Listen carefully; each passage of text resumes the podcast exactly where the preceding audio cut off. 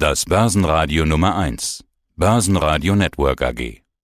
Heiko Thieme spricht Klartext. Der Heiko Thieme Club. Heiko Thieme, globaler Anlagestratege. Und das Thema ESG, Grün und so weiter und eben auch Glasgow ist auch ein Thema heute, an diesem Dienstag in Frankfurt auf der Eurofinance Week. Der grüne Dienstag würde ich ihn mal nennen. Und auch der ähm, Konferenzsaal ist dann in grünes Licht getaucht. Wie nachhaltig, Heiko, muss Banking sein? Wie nachhaltig kann Banking sein? Wie wichtig ist denn das auch aus Anlegersicht auch und gerade angesichts des eben nach einer Verlängerung zu Ende gegangenen Weltklimagipfels in Glasgow? ESG ist äh, die neue Zukunft, zweifelsfrei. Äh, und zwar deswegen, weil die Jugend oder die neuen Kunden fragen, nachfragen. Wenn der Kunde heute nachfragt und du bietest ihm was an, ein Produkt, dann sagen, wie sieht es denn nachhaltig aus?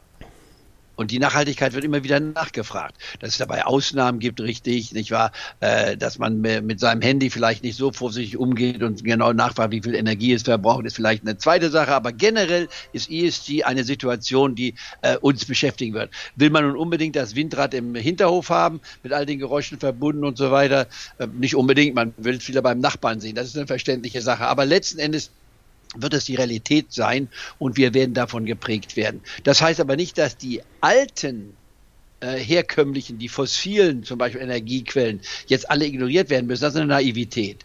Würden wir sie nämlich nicht haben, müssten wir uns überall äh, die Gürtel enger schnallen, hätten eine nicht Rezession, sondern eine Depression. Wir könnten gar nicht unsere Lichter mehr anmachen auch wenn wir sie nachts schon ausmachen, tagsüber könnten wir nicht fungieren. Das heißt, wir brauchen zurzeit dieser Übergangszeit. Und diese Übergangszeit, jetzt ist eine Frage, dauert sie zehn Jahre, dauert sie 20 Jahre, 30 Jahre? Ich würde sagen, bis Mitte des Jahrhunderts, um es mal salopp und ein bisschen weitsichtig zu formulieren, werden wir tatsächlich die bisherigen Energiequellen immer noch brauchen.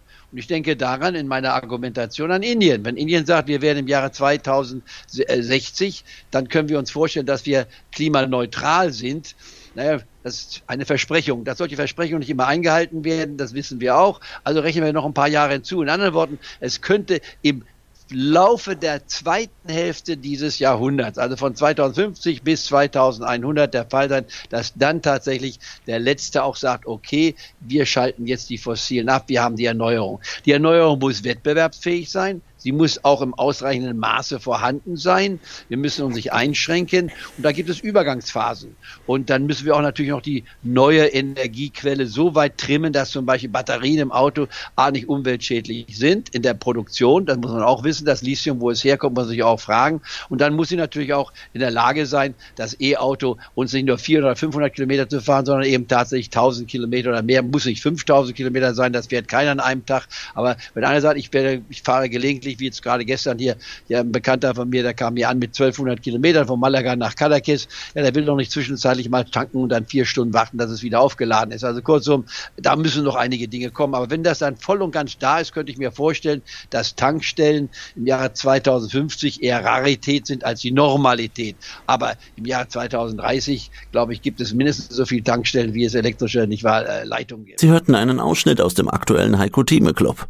Das ganze Interview können Sie als Clubmitglied hören. Werden Sie Clubmitglied im Heiko Thieme Club, um erfolgreicher an der Börse zu handeln. Mehr dazu klicken Sie auf den untenstehenden Link.